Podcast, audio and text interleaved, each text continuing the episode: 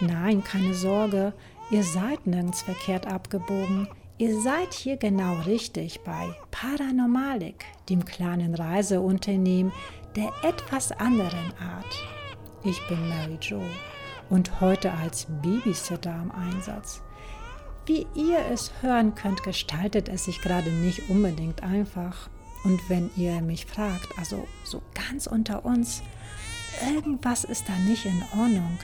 Ich meine, es schreit und schreit und hört quasi nicht mehr auf. Zum Verzweifeln. Oh, Moment. Ich glaube, sch, es schläft. An dieser Stelle möchte ich eine Triggerwarnung aussprechen, denn im Laufe der heutigen Geschichte geht es um Gewalt gegen Menschen. So, wo waren wir nochmal? Ach ja, schreiende Babys. Naja, denn zumindest im Mittelalter war der Glaube weit verbreitet, dass zum Beispiel ein behindertes, missgebildetes oder ständig kreischendes, schreiendes Neugeborenes ein sogenanntes Wechselbalg wäre. Hierbei handelt es sich um einen Säugling, der eine Wöchnerin durch ein dämonisches Wesen im Austausch gegen ihr eigenes Kind mit der Absicht untergeschoben wurde, die Menschen zu belästigen und ihnen zu schaden. Man ging davon aus, dass der Wechselbalg von Zwergen oder Elfen gezeugt wurde. Es ist aber auch von Hexen und sogar dem Teufel die Rede. Der Teufel interessierte sich besonders für ungetaufte Kinder, weil ihnen das Himmelreich versagt blieb und er sie somit behalten konnte. Laut Legende wäre ein Grund für den Kindertausch beispielsweise, dass ein Elfenkind auf irgendeine Weise beeinträchtigt geboren wurde oder den erwachsenen Elfen schlicht nicht schön genug erscheint. Folglich stehlen die Elfen heimlich ein Menschenkind und legen stattdessen ihr eigenes in die Wiege der menschlichen Familie. Es gab verschiedene magische Abwehrriten, um das Auswechseln des Säuglings zu verhindern. So sollten zum Beispiel die Plazenta unter der Wiege liegen gelassen oder drei Lichter im Kinderzimmer entzündet werden. Eine hilfreiche Vorsorgemaßnahme schien zu sein, in der Wiege ein Gebetbuch, eine Bibel oder ein Blatt eines solchen Buches zu platzieren. Ein Kreuz oder ein Rosenkranz erfüllten dieselbe Wirkung. Aber erst mit der Taufe des Kindes war die Gefahr endgültig gebahnt. Die Erkennungsmerkmale untergeschobener Kinder sind nach Aussagen eine ungeheure Gefräßigkeit und unauffüllliches Schreien. Auffällig ist auch ein monströser Kopf in der Größe eines erwachsenen Menschen und ein dicker Körper mit plumpen Gliedmaßen.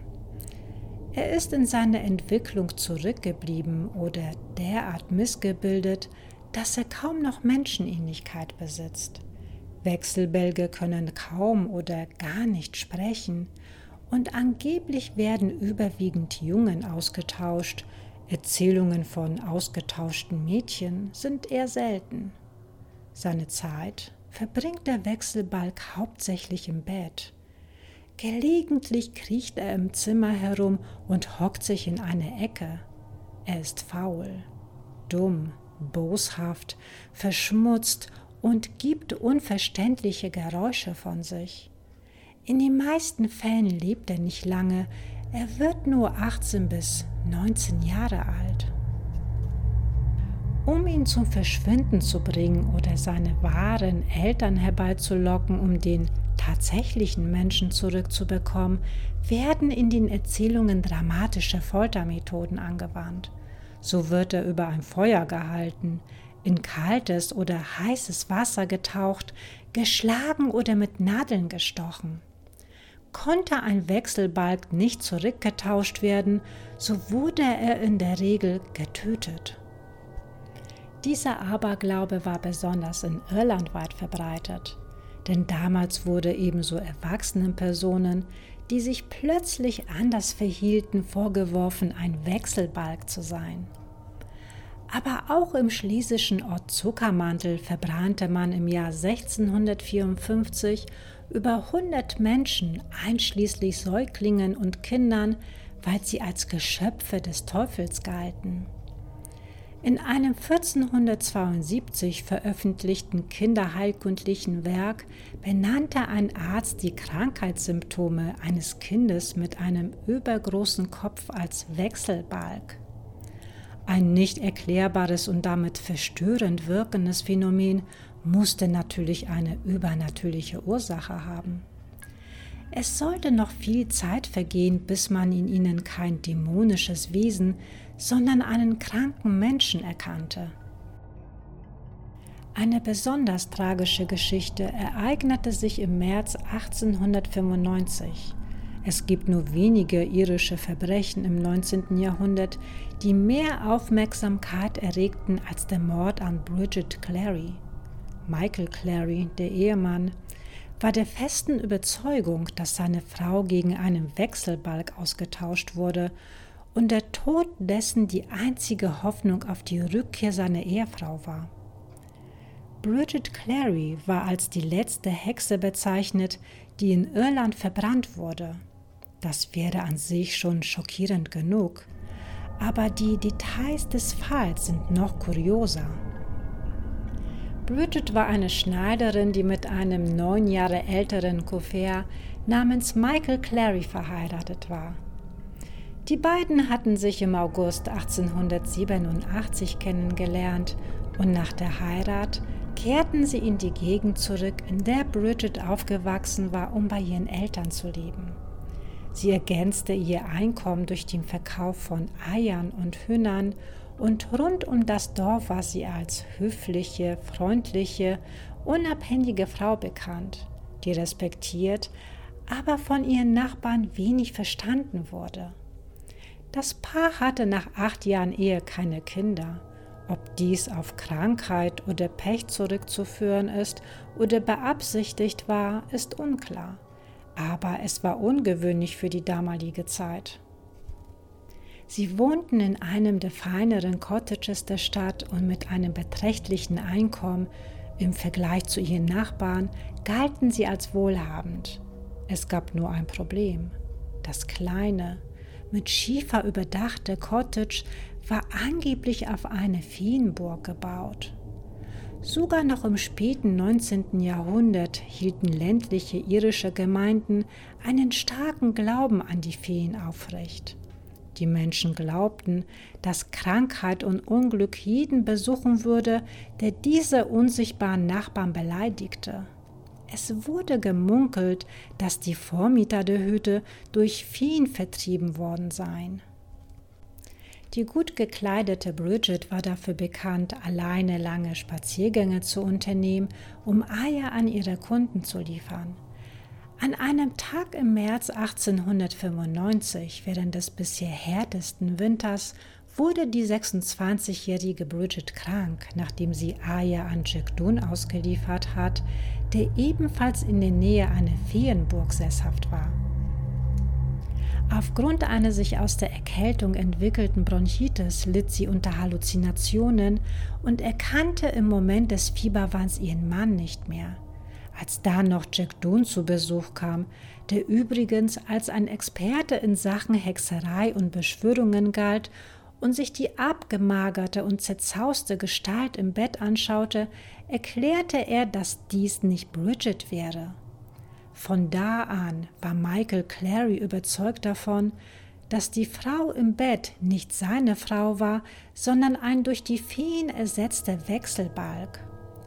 Michael ignorierte die Medizin und Diagnose des örtlichen Arztes und vertraute sich Jack Dunn an, der ihn empfahl, einen Feendoktor aufzusuchen. Um die echte Bridget zurückzubringen, wurde nun einiges unternommen. Bridget wurde inzwischen schwächer und der Priester wurde gerufen, nur so für alle Fälle.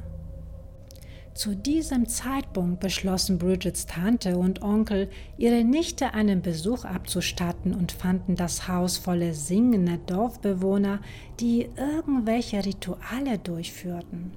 Bridget wurde mit abscheulichen Kräuterzubereitungen zwangsernährt, sie wurde dann mit Urin getränkt und mit Hennenmist bedeckt. Obwohl diese Rituale abwegig klingen, waren sie zu dieser Zeit ziemlich alltäglich. Aber als das alles nicht funktionierte, eskalierten die Ereignisse. Man zehrte sie zum Kamin, wo sie über das Feuer gehalten wurde, um zu versuchen, den Teufel auszutreiben. Ein paar Tage nach dem St. Patrick's Day wurde Bridget als vermisst gemeldet und die örtliche Polizei begann nach ihr zu suchen. Ihre schwer verkohlte und verstümmelte Leiche wurde in der Ecke eines sumpfigen Feldes in einem flachen Grab gefunden. Der Oberkörper war schwer verbrannt und nackt, bis auf ein paar übrig gebliebene Stoffreste aus der Unterwäsche des Opfers und ihren schwarzen Strümpfen.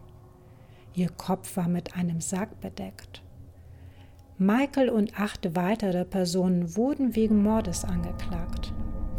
Der Gerichtsmediziner bestätigte den Tod durch Verbrennung, entdeckte aber auch die Anzeichen von Missbrauch. Beweise, die während des Prozesses zu Tageslicht kamen, offenbarten, dass Bridgets Nachthemd während der Prozedur Feuer fing, Michael die Gelegenheit nutzte und seine Frau mit Lampenöl übergoss und die anderen Anwesenden zurückhielt, als sie lebendig verbrannte. Michael Clary bestritt, seine Frau ermordet zu haben und gab nur zu, die Fee vertreiben zu wollen. Es scheint kaum zu glauben, aber er gab vor Gericht eine eidesstattliche Erklärung ab, dass seine Bridget genommen und durch einen Wechselbalg ersetzt worden war. Zwei seiner Gründe für die Behauptung, dass dies der Fall war, waren, dass die Frau, die er verbrannt hatte, zu fein war, um seine Frau zu sein und dass sie zwei Zentimeter größer als Bridget war. Seine sogenannte Feentheorie hielt jedoch vor Gericht nicht stand und er wurde des Totschlags für schuldig befunden und zu 20 Jahren Zwangsarbeit verurteilt, wovon er 15 Jahre im Gefängnis verbüßte und dann entlassen wurde. Die Mitangeklagten, darunter einige von Bridgets Verwandten, wurden wegen Beihilfe zu geringeren Strafen verurteilt.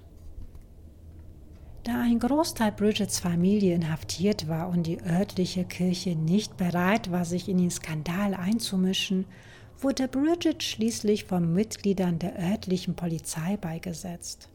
Still vor der Friedhofsmauer begraben, liegt sie in einem unmarkierten Grab. Wie viel Wahrheit steckt hinter der Ermordung von Bridget Clary? Glaubte Michael wirklich, dass seine geliebte Bridget durch eine Fee ersetzt worden war und dass er alles tat, um sie zu retten? Oder waren er und die anderen, die an ihrem Tod beteiligt waren, einer Art Massenhysterie ausgesetzt? Oder könnte es sein, dass die Geschichte ein Körnchen Wahrheit besitzt und dass Bridget Clary zum Zeitpunkt ihres Todes wirklich nicht sie selbst war? Noch aus dem 19. Jahrhundert gibt es Berichte von misshandelten Kindern, weil sie als Teufelsbalg angesehen wurden. Oftmals wurden Menschen, die einem lästig wurden oder unter psychischen Problemen litten, bezichtigt, ein Wechselbalg zu sein und auf diese Weise war es möglich, die betroffene Person ungeschoren umbringen zu lassen. Irgendwann änderte sich die Rechtsprechung hierzu zum Glück. Schatz, ich bin wieder zu Hause. Hä? Na, das war ja klar. Ach, ihr hört das, ich muss mich wieder um das Baby kümmern. Aber keine Sorge, bei mir ist das gut aufgehoben. Hier noch unser Abschlusszitat auf die Schnelle. Sei wie eine Ananas, steh aufrecht, trage eine Krone und sei von innen zuckersüß. Und tut mir einen Gefallen. Seid das nächste Mal wieder mit dabei, wenn es heißt Mystery Time mit Mary Jo.